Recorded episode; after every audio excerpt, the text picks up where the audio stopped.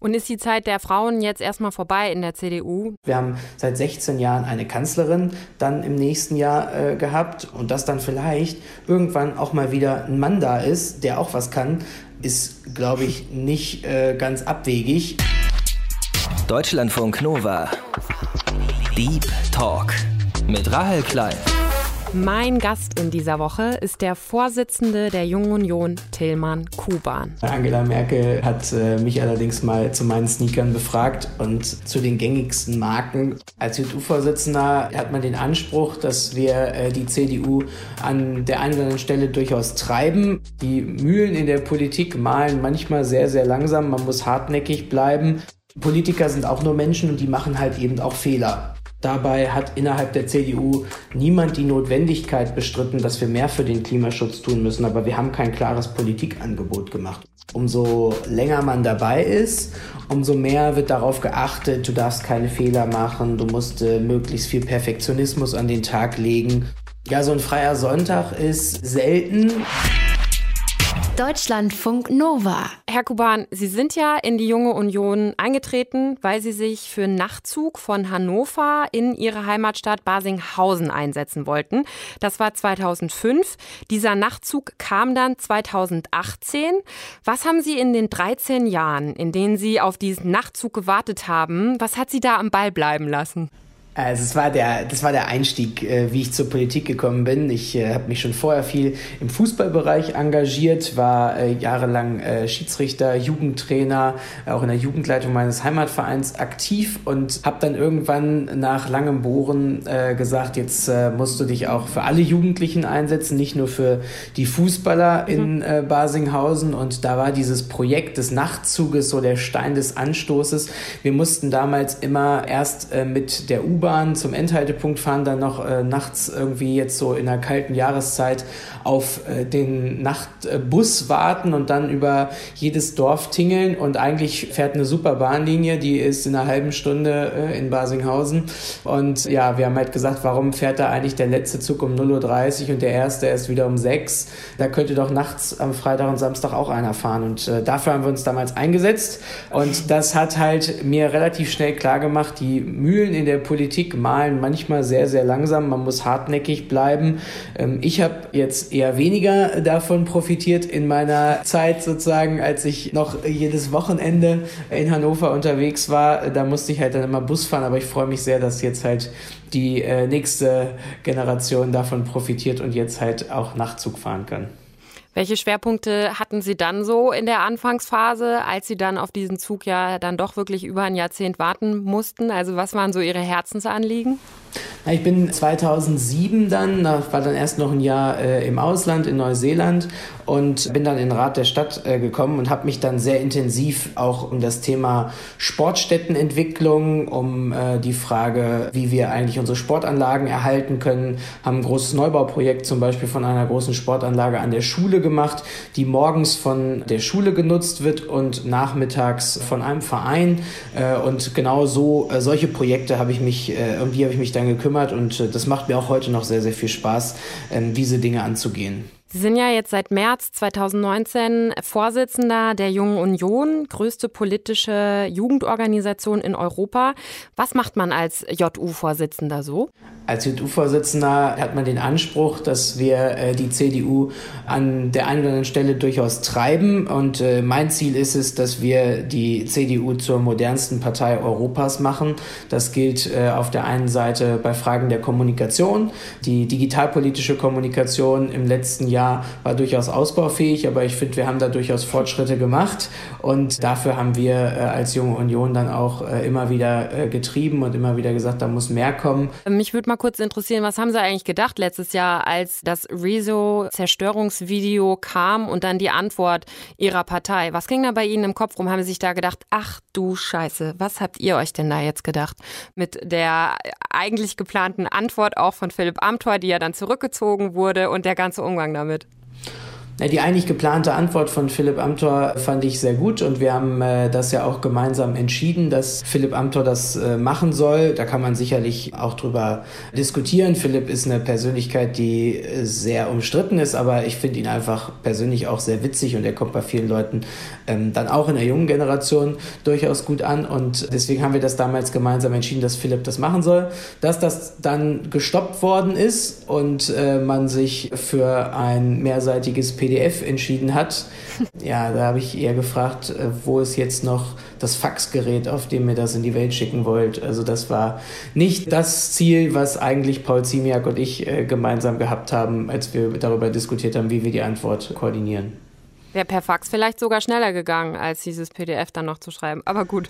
Vielleicht gibt es noch Te Telegramm oder so, was man noch schicken kann, ich weiß nicht. Oder eine Brieftaube, wäre vielleicht auch eine, eine Maßnahme gewesen. Aber wenn Sie, also Sie haben gesagt, Sie haben natürlich inhaltlich Sachen, die Sie sich vornehmen als JU-Vorsitzender. Aber also wie sieht der Alltag aus? Sie haben ja, das ist ja ein Ehrenamt, JU-Vorsitzender. Wie viel Zeit geht da pro Tag, pro Woche, würden Sie sagen, für dieses Amt drauf? Ja, man kann so sagen, dass ich, also ich, ich arbeite noch im letzten Jahr meine Stunden allerdings dann reduziert, äh, bin deswegen so zwei bis drei Tage die Woche im Büro, zwei bis drei Tage die Woche in Berlin und am Wochenende dann in ganz Deutschland unterwegs, um eben auch unsere JUler vor Ort zu mobilisieren, dass sie Lust darauf haben, für die gemeinsame Sache einzustehen. Deswegen bin ich in der Regel zwei Tage die Woche in Berlin, um verschiedene Gespräche zu führen mit Abgeordneten, mit Journalisten, äh, um unsere Positionen eben auch deutlich zu machen und die anderen die Tage am Wochenende dann eben in ganz Deutschland, um unsere JUler für die gemeinsame Sache zu begeistern. Wie viel Zeit bleibt einem da für Privates? Also das hört sich jetzt ja danach an, wenn Sie einen Job haben, einen halben, dann dieses Ehrenamt, dann am Wochenende auch wieder unterwegs. Da hat man eigentlich ja fast keine Zeit mehr, oder? Ja, so ein freier Sonntag ist selten, aber das weiß man dann umso mehr zu schätzen und deswegen freue ich mich immer darüber, wenn ich vielleicht einen freien Sonntag mal mit meiner Freundin verbringen kann oder aber eben einfach auch mal das eigentlich das, was ich am meisten äh, vermisse, äh, um 15 Uhr auf dem Fußballplatz zu stehen und äh, meinen alten Kumpels, mit denen ich früher selbst Fußball gespielt habe, dann äh, nochmal zuzuschauen bei meinem Heimatverein oder aber eben auch im Stadion bei Hannover 96 nicht immer nur vergnügungssteuerpflichtig, aber es macht trotzdem äh, super viel Spaß, einfach auch mal so 90 Minuten lang keine Politik im Kopf zu haben lohnt sich das für Sie? Also dieser, dieser Zeitaufwand, diese Arbeit, die Energie, die Sie da reinstecken und dann auf der anderen Seite die Tatsache, dass ja Politiker, das Ansehen von vielen PolitikerInnen ja jetzt nicht das Beste ist, dass es oft ein sehr, sehr undankbarer Job ist. Warum machen Sie das trotzdem? Ja, ich will was bewegen und ähm, wenn man was bewegen will, dann ist es einfach nicht mein Anspruch zu sagen, ich mache meinen Job 9 to 5 und setze mich danach zu Hause auf die Couch, sondern ich war schon immer so, dass ich gesagt habe, ich möchte äh, was verändern. Das habe ich am Anfang, wie gesagt, viel im Fußballbereich gemacht, dass ich äh, dort unterwegs gewesen bin. Äh, da war ich auch schon äh, nach der Schule irgendwie die äh, fünf, sechs Tage die Woche auf dem Fußballplatz, weil ich gemeinsam mit den Fußballkids als Trainer was erreichen wollte, weil ich sie fordern wollte, auf der anderen Seite aber auch fördern wollte. Und genau das geht in der Politik eben auch, dass man in einem, mit einem Team gemeinsam super viel erreichen kann und dass man alte Strukturen aufbricht, Dinge neu denkt. Und genau das treibt mich an, dass man wirklich was verändert. Und deswegen ist das am Ende nicht für die Katz. Und das ist das Sinnbild dafür ist sicherlich auch der Nachtzug. Das dauert dann manchmal ein bisschen länger, aber dass er heute fährt, ist ja schon etwas, was mich durchaus ein bisschen stolz macht. Tilman Kuban kommt aus Niedersachsen, hat Jura studiert und ist jetzt 33 Jahre alt. Als Vorsitzender der Jungen Union, der Jugendorganisation von CDU und CSU, ist er auch Mitglied im CDU-Bundesvorstand. Dass er angefangen hat, sich politisch zu engagieren, hatte damals als Jugendlicher ganz pragmatische Gründe. Stichwort Nachtzug. Danach ging es viel um Fußball, Sport, seine Heimat in Niedersachsen. Und das ist in den Jahren dann immer größer geworden. Wenn er sich heute zum Ziel setzt, die CDU zur modernsten Partei in Europa zu machen, dann braucht er wahrscheinlich weiterhin viel Geduld, wenn allein so ein Nachtzug 13 Jahre dauert. Was ich mich oft frage, ist, warum sind PolitikerInnen oft relativ schlecht da drin, auch mal irgendwie Schwächen vielleicht oder auch Fehler auch der Partei vielleicht so zuzugeben? Warum muss man oft ja versuchen, alles immer ins Positive zu drehen, immer dieselben Standardantworten zu geben und nicht mal irgendwie, ich vermisse oft so eine, ja, so eine Echtheit, so eine Natürlichkeit. Ist das sowas, was es in der Politik einfach, ja, was nicht gern gesehen ist? Also ich finde, dass ich in weiten Teilen äh, sehr authentisch bin und äh, dass ich äh, versuche, mir das auch zu bewahren. Aber ich würde Ihnen an einer Stelle recht geben, dass man natürlich auch immer mehr abgeschliffen wird. Umso länger man dabei ist, umso mehr wird darauf geachtet, du darfst keine Fehler machen, du musst möglichst viel Perfektionismus an den Tag legen.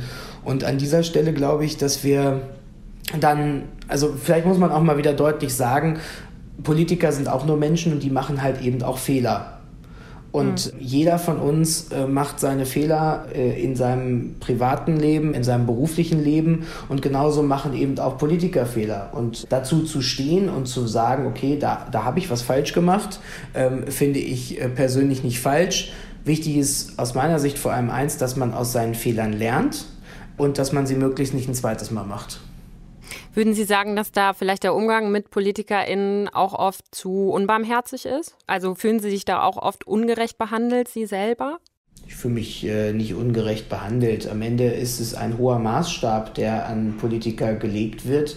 Aber das ist ja auch gut so, weil man natürlich möchte, dass man von den vermeintlich besten Leuten äh, regiert wird. So, man hat ja den Anspruch, dass in meinem, äh, wenn ich in meinem Job bin, möchte ich ja auch, dass äh, mein Chef möglichst äh, wirklich guter ist, der dieses äh, Unternehmen gut führt, dass wir gemeinsam Erfolg haben. Und genauso habe ich bei Politikern den Anspruch, dass die Politiker möglichst ihren Job gut machen.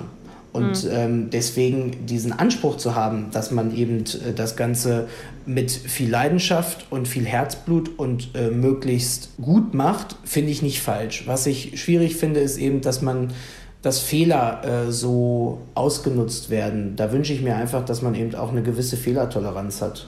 Wie viel trainiert man da oder wird man auch trainiert, bloß nichts Falsches zu sagen, sage ich mal? Also ich meine, das wird ja auch ein Grund dafür sein, dass man oft oder ich auch oft den Eindruck habe, dass ja, vielleicht manchmal auch dieselben, die Standardantworten kommen, keine Ahnung. Ähm, also trainiert man das einfach, bloß nichts Falsches zu sagen oder wie sehr achtet man drauf?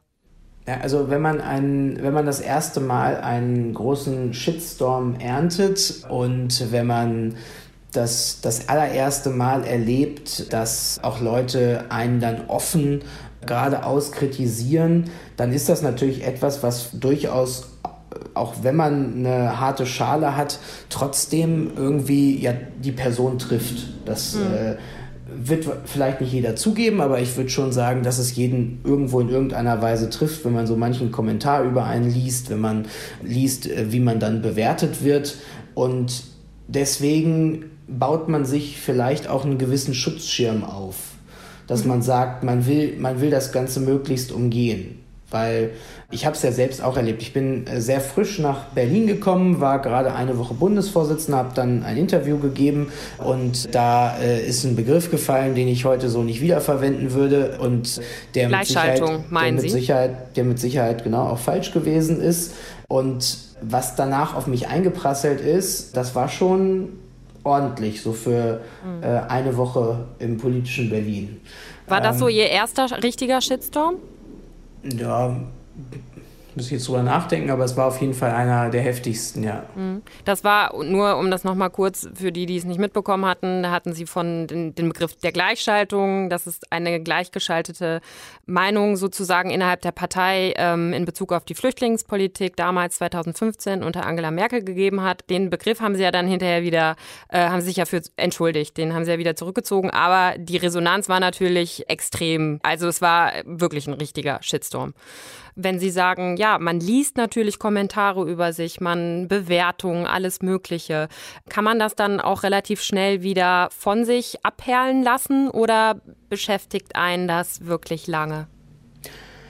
Ähm, ich für mich persönlich habe äh, mir so die Eigenschaft angeeignet zu sagen, die, wenn Leute mich kritisieren, die mich persönlich kennen, mhm nehme ich mir das anders zu Herzen, als wenn Leute mit anonymen Accounts, möglicherweise mit Fake-Accounts irgendwas über einen schreiben, dann kann ich das, glaube ich, ziemlich gut trennen. Wenn Leute über mich urteilen, über mich schreiben, die ich durchaus näher oder länger kenne, dann nehme ich das anders auf und dann bewerte ich das auch anders. Das ist eigentlich eine Eigenschaft, die ich auch gelernt habe im letzten anderthalb Jahren.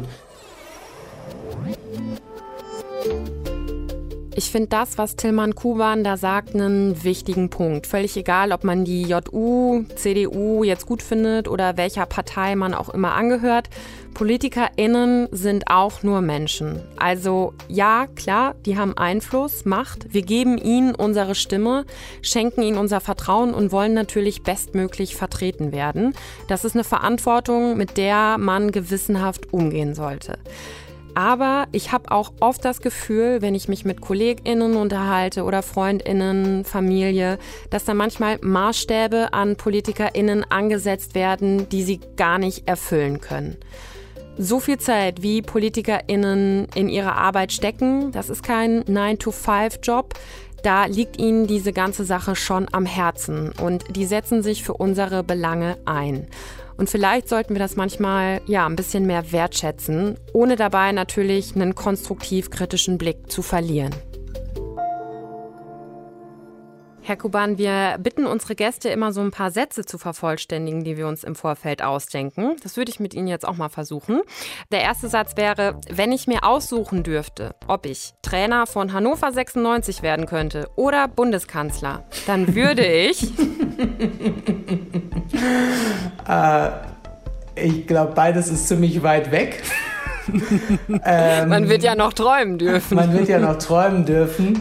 Aber äh, Hannover 96 ist sicherlich meine Leidenschaft und deswegen finde ich, äh, ist das äh, durchaus ein, gibt es da durchaus spannende Jobs. Ich habe ja selbst auch schon mal für Hannover 96 gearbeitet. Ob ich wirklich als Trainer äh, der Richtige wäre, das weiß ich gar nicht so genau. Aber auf jeden Fall äh, ist und bleibt es mein Herzensverein. Deswegen, ja, würde ich mir durchaus vorstellen können, in dem Verein nochmal irgendwann was zu machen. Ich höre ähm, raus, Sie würden eher den Trainerjob nehmen. Trainer, Trainer statt Bundeskanzler. mein Abschiedsgeschenk für Angela Merkel, wenn sie in Rente geht, wird sein. Das ist eine gute Frage. Ich habe aber jetzt, jetzt darf ich es ja noch nicht verraten eigentlich. Das wäre ja äh, schon äh, schwierig, denken, weil. Denken Sie, sie wird es hören? Also ja, es wäre schön, wenn sie es hören würde. Sie, vielleicht wird sie es hören, dann weiß sie es ja schon. Das macht ja nichts. Vorfreude ist doch auch die schönste Freude. Ja, auf jeden Fall haben Angela Merkel und ich mal äh, ein Gespräch geführt über äh, Sneaker und von daher könnte es in diese Richtung gehen. Moment mal, was haben Sie mit Angela Merkel über Sneaker geredet? Das interessiert mich sehr. Ich habe sie noch nie in Sneakern gesehen. Ja, so sieht's aus. Angela Merkel äh, hat äh, mich allerdings mal zu meinen Sneakern befragt und äh, zu den gängigsten Marken und äh, von daher, ja, schauen wir mal, was da kommt. Angela Merkel hat sie zu den gängigsten Sneakermarken befragt. Ja, Sie sehen, die Kanzlerin ist auf der Höhe der Zeit. Man muss wirklich sagen, sie ist schon echt im persönlichen Umgang eine wirklich coole Socke. Die hat einfach einen extrem trockenen, witzigen Humor, oder? So sieht's aus. Und deswegen kann sie sich dann auch einfach, wenn einer die ganze Zeit mit Sneakern rumläuft, irgendwie ein paar Fragen dazu nicht verkneifen. Um ein guter Politiker zu sein, braucht es? Hm, Leidenschaft, und Herzblut für die Sache, also etwas wirklich erreichen zu wollen. Man muss dabei gut auf Menschen zugehen können, um ihnen Dinge erklären zu können und einen gewissen Weitblick haben, um einfach auch Dinge, Entscheidungen, die man trifft, abschätzen zu können, was die für die Zukunft bedeuten. Das wären so die drei Punkte, die ich nennen würde. An meinem Posten als JU-Vorsitzender nervt mich am meisten, nervt mich am meisten. Mhm. Ja, also eigentlich bin ich ziemlich zufrieden mit meinem äh, Posten. Was natürlich immer durchaus nervenaufreibend ist, äh, dass man häufig viel unterwegs ist in ganz Deutschland und bei vielen Bahnfahrten das Handynetz äh, immer wieder abbricht äh, und man eigentlich, man eigentlich gerne mal durchgängig telefonieren würde. Hm, okay. Das ist ja direkt was, woran Sie politisch anknüpfen können dann. Ich glaube, da würden sich noch mehr Leute in Deutschland auch freuen, wenn das so wäre. Nicht nur als JU-Vorsitzender ist das ja so. Lassen Sie uns ein bisschen über die Zukunft der CDU noch sprechen. Bei der letzten Europawahl haben 33 Prozent der unter 30-Jährigen die Grünen gewählt, nur 13 Prozent die CDU. Warum schafft die CDU es nicht, junge WählerInnen zu begeistern oder nicht so sehr wie andere Parteien? Ja, wir haben aus meiner Sicht zwei Faktoren. Das eine ist, dass wir an der Spitze eine charismatische Persönlichkeit brauchen, die ähm, den Elan äh, ausdrückt und sagt, wir wollen jetzt hier gemeinsam äh, dieses Jahrzehnt äh, gestalten. Und das sieht man zum Beispiel bei der Wahl von Sebastian Kurz in Österreich im letzten Jahr, der über alle Altersgruppen hinweg hohe Zustimmungswerte hat, auf Platz 1 lag mit seiner Partei. Das 2013 bei Angela Merkel gesehen haben, dass sie über weite Teile der Bevölkerung als sehr stark und verlässlich wahrgenommen worden ist und deswegen die Leute gesagt haben, die wählen wir. Und an dieser Stelle, da wird es jetzt darum gehen, um die Frage, wer diese charismatische Persönlichkeit sein wird. Und der zweite Punkt ist, dass wir schon im letzten Jahr eine große Debatte über das Thema des Klimaschutzes geführt haben. Und dabei hat innerhalb der CDU niemand die Notwendigkeit bestritten, dass wir mehr für den Klimaschutz tun müssen. Aber wir haben kein klares Politikangebot gemacht. Und aus meiner Sicht muss das so sein, dass wir sagen, in meiner Generation sind äh, alle mit dem Smartphone groß geworden, wollen das zweimal am Tag laden. Alle wollen abends in die warme Bude kommen und Netflix gucken und wollen in der Schulzeit oder spätestens danach nach Afrika, Asien, Australien, Neuseeland, in die USA reisen und die Welt erkunden. Und während die einen sagen, ihr müsst euch einschränken, wir müssen weniger Strom verbrauchen, weniger Wärme verbrauchen, wir müssen nicht mehr so viel fliegen, sind wir diejenigen, die sagen, wir wollen eine Energiewende schaffen, wir wollen neue Energieträger haben, um diesen Strom, diese Wärme aus regenerativen Energien erzeugen zu können. Wir wollen, dass das erste CO2-freie Flugzeug aus Deutschland abhebt. Und mit diesem klaren Politikangebot können wir uns aus meiner Sicht sehen lassen. Wir müssen es nur mal wieder deutlicher und klarer formulieren. Jetzt haben Sie zwei Sachen gesagt, auf die ich gerne näher eingehen würde. Also das erste war, es braucht eine charismatische Persönlichkeit an der Spitze. Angela Merkel ist immer noch die beliebteste deutsche Politikerin, aktuell jedenfalls auch wieder. Haben Sie eigentlich Angst, dass die CDU nach Angela Merkel ohne Angela Merkel abschmiert?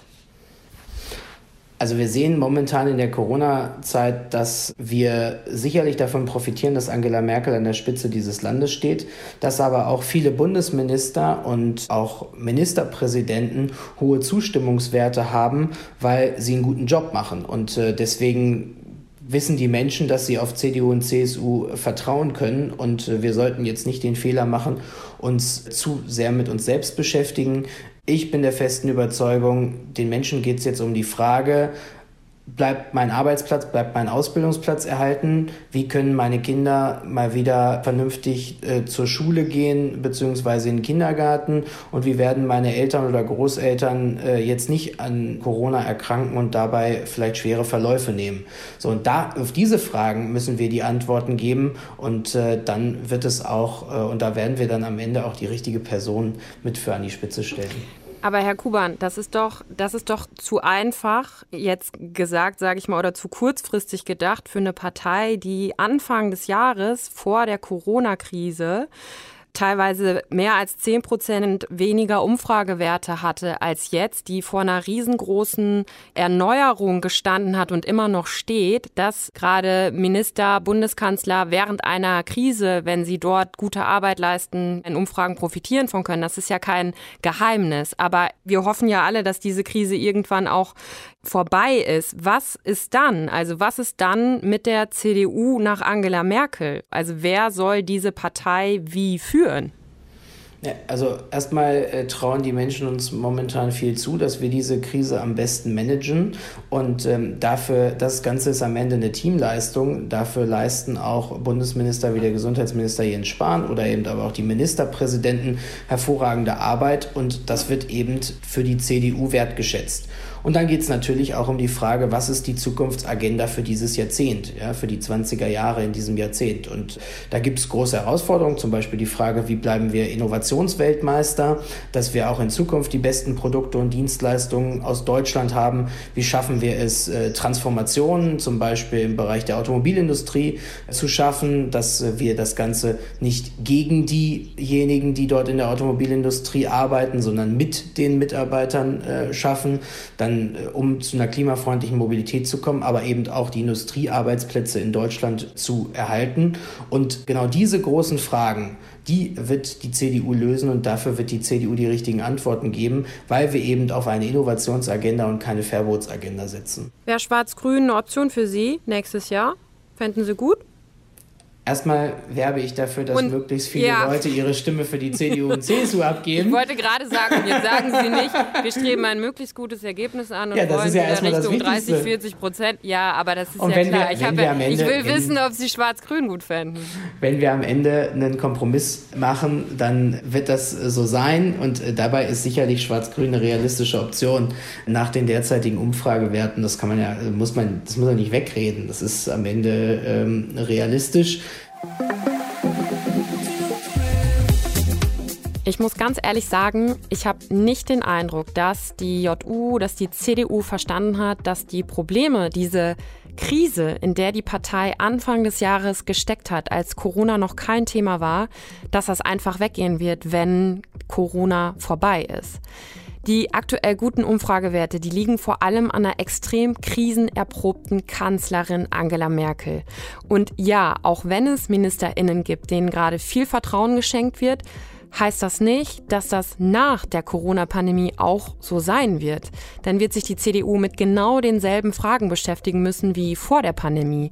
Wo will sie hin? Wer will sie sein als Partei und wer soll sie führen?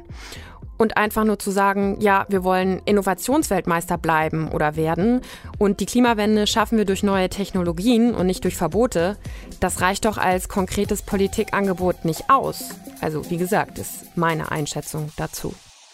Ich tue mich ja schwer damit, einen von den drei Herren, von den älteren drei Herren, Friedrich Merz, Armin Laschet, Norbert Röttgen, die sich ja um den CDU-Vorsitz bewerben, als moderne Erneuerer der CDU zu sehen. Warum gibt es nicht irgendwie wen Jüngeres, Frischeres in der Partei? Oh, wir haben äh, viele äh, jüngere, frischere Personen, vorhin auch schon Jens Spahn genannt. Äh, wir haben Ministerpräsidenten, sei es in Sachsen, sei es in Bayern, die sicherlich auch jüngeren Semesters sind und die auch einen hervorragenden Job gemacht haben in dieser Pandemie. Von daher, die CDU ist nicht arm an jungen Köpfen und die werden auch ihre Rolle in diesem Team finden, was wir am Ende präsentieren. Und ist die Zeit der Frauen jetzt erstmal vorbei in der CDU nach dann 16 Jahren Angela Merkel? Also eine Frau steht ja jetzt nicht mehr zur Wahl zur Bundesvorsitzenden. Und Annegret Kramp-Karrenbauer hat ja auch jetzt erstmal nur eine kurze Übergangszeit, sag ich mal, dann hinter sich. Ja, also erstmal wir, können wir sehr stolz darauf sein, dass wir diejenigen als CDU und CSU gewesen sind, die die erste Kanzlerin ins Rennen äh, geschickt haben und die erste Kanzlerin äh, in Deutschland präsentiert haben. Und wir haben jetzt seit 20 Jahren eine weibliche Parteivorsitzende gehabt. Wir haben seit 16 Jahren eine Kanzlerin dann im nächsten Jahr äh, gehabt. Und äh, deswegen müssen wir uns da nicht verstecken. In Sachen Frauenförderung sind wir sehr weit vorne. Und dass dann vielleicht irgendwann auch mal wieder ein Mann da ist, der auch was kann, ist, glaube ich, nicht äh, ganz abwegig. Wir haben mehr als 50 Prozent Frauen in Deutschland in der Bevölkerung, aber trotzdem sind da auch noch fast 50 Prozent Männer und da sind eben auch welche dabei, die eine gute Politik für Deutschland machen äh, können. Deswegen müssen wir uns da nicht verstecken. Wir haben in Sachen Frauenförderung gerade in den letzten Jahrzehnten gezeigt, dass die CDU da ganz weit vorne ist. Wie erklären sich dann den Frauen einen Anteil von 26 Prozent in der CDU-Mitglieder? Ja, das steht äh, außer Frage, dass wir da Nachholbedarf haben. Deswegen haben wir in der Struktur- und Satzungskommission, die ja im letzten halben Jahr getagt hat, auch äh, Vorschläge gemacht, auch als Junge Union. Zum Beispiel, dass wir gesagt haben, wir wünschen uns eine politische Elternzeit, dass Leute, die äh, jungen Vater oder Mütter geworden sind, dann auch sagen können, sie können sich ein Jahr rausnehmen, können in dieser Zeit nicht abgewählt werden, können sich einfach mal in Ruhe um ihr Kind kümmern. Wir haben zum Beispiel auch hybride Vorstandssitzungen Sitzung eingeführt, dass man, dass man auch zugeschaltet werden kann zu einer Vorstandssitzung.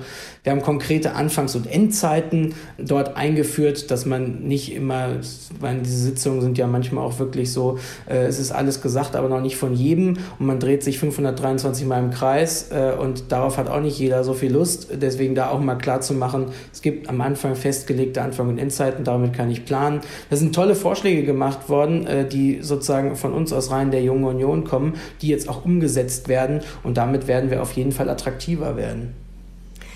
Sie hatten eben gesagt, dass Sie als junge Union ja schon auch die Aufgabe haben, die CDU vor sich ja, herzutreiben. Ich glaube, bei der Wahl zum Bundesvorsitzenden hieß es auch mal, Sie wollen ein Stachel im Fleisch der Union sein. Was ist, sind die größten inhaltlichen Differenzen zwischen Ihnen als junger Union und der CDU als Mutterpartei, sage ich mal? Ich wünsche mir, dass wir in einigen Bereichen der Digitalisierung viel offener gegenüberstehen, dass wir bei, dass wir bei digitalen Themen äh, viel mehr anpacken und äh, nicht so weit zurück sind. Das ist äh, einer der Kernpunkte, wo wir auf jeden Fall äh, auch äh, treiben und manchmal auch ein bisschen mehr treiben müssen, als es die Mutterpartei sich überhaupt vorstellt. Das Was wäre da ein Beispiel? Wenn man äh, sich das Thema Digitalisierung, also was stört Sie da ganz besonders? Also ja gut, die, die ganze Frage des, Aus, des Netzausbaus, äh, über, die müssen wir, äh, über die müssen wir nicht sprechen. Jetzt gerade kürzlich, wir diskutieren jetzt gerade im Bundestag die Frage, ob man digitale Parteitage auch mit Wahlen zulassen kann. In anderen Ländern dieser Welt werden, äh, werden schon ganze Wahlen zu Nationalparlamenten digital abgehalten und bei uns kommen dann da immer wieder die Bedenkenträger um die Ecke. Da wünsche ich mir einfach mal ein bisschen mehr Offenheit. Ja? Das ist jetzt nur ein, ein innerparteiliches kleines Beispiel, aber mhm. genau an dieser Stelle sieht man halt wieder, dass dann, oh ja, wir müssen dies noch beachten, das noch beachten und brauchen wir dann eine Grundgesetzänderung und so weiter. Ja? Und da sehe ich halt an vielen Bereichen, dass wir in der gesamten Koalition, das betrifft nicht nur die CDU, einfach auch viel mehr Offenheit äh, für das Thema Digitalisierung brauchen. Und äh, genauso sehe ich das eben auch bei der Frage der Förderung von Familienbildern. Ja, die CDU hat sich lange schwer getan, auch damit äh, zu sagen, es gibt eben auch andere Familienbilder und ich wünsche mir, dass wir einfach viel mehr auch auf den, den Faktor Kinder setzen. Ich persönlich kann mir sehr gut vorstellen, dass wir das Ehegattensplitting weiterentwickeln hin zu einem Familiensplitting, weil wir sagen, äh, es gehen halt nicht mehr aus jeder Ehe nur Kinder hervor, sondern wir wollen vor allem als Staat äh, Kinder fördern. Und deswegen ist das zum Beispiel auch konkreter Punkt, wo ich sage, da müssen wir äh, treiben. Wenn Sie sich das ähm, aussuchen können, ich meine, gut, Sie sind JU-Vorsitzender, Sie werden von vielen eher dem konservativeren Flügel zugerechnet. Wenn Sie jetzt entscheiden, sollte sich die CDU eher wieder in eine konservativere Richtung bewegen und nicht sich weiter sozialdemokratisieren, was ihr ja viele in den letzten Jahren unter Angela Merkel vorgeworfen haben. Welche Richtung würden Sie wollen? Ich persönlich stehe für einen modernen Konservatismus. Der Strukturkonservatismus, nur den Status quo zu erhalten, ist ehrlicherweise nix, nicht meins, sondern ich habe eben schon gesagt, gibt ja, äh, dass wir zum Beispiel bei der Frage von Digitalisierung dem Ganzen viel offener gegenüberstehen, dass wir neue Familienbilder fördern wollen, dass wir offen gegenüber Europa und der Welt äh, sind. Und genau das ist mein Anspruch eben zu sagen, wir stehen für einen modernen Konservatismus, der zum Beispiel in Digitalisierungsfragen auf der einen Seite ähm, das Heimatgefühl, diesen sicheren Hort irgendwo zu Hause zu sein, mit dem Hightech- und Innovationsgefühl verbindet. Herr Kuban, als allerletzte Frage würde ich gerne noch wissen, Ihre persönlichen Ziele. Sie sind ja jetzt 33, zwei Jahre noch JU, dann ist Schluss mit 35. Sie kandidieren, glaube ich, wollen nächstes Jahr für den Bundestag kandidieren. Was sind so die nächsten fünf Jahresziele? Ich persönlich habe gelernt, dass man Politik nicht planen kann und ähm, deswegen bin ich sehr froh, dass ich äh, erstmal auch mein Studium fertig gemacht habe, dass ich jetzt seit vier Jahren äh, arbeite und äh, was kommt, äh, kommt und ich persönlich strebe ein äh, Mandat an, weil wenn man äh, kein Mandat hat, kann man auch nur begrenzt etwas bewirken. Deswegen habe ich den Ehrgeiz, was zu verändern, aber es gibt jetzt keinen Fünfjahresplan wenn man auch 13 Jahre auf den Nachtzug wartet, für den man sich ganz am Anfang eingesetzt hat, dann ist das mit den Plänen machen ja tatsächlich so eine Sache. Tilman Kuban, Bundesvorsitzender der Jungen Union, vielen Dank für die Zeit. Danke fürs Gespräch. Ich sage herzlichen Dank und auf bald. Deutschlandfunk Nova. Deep Talk. Jeden Mittwoch um 20 Uhr. Mehr auf deutschlandfunknova.de.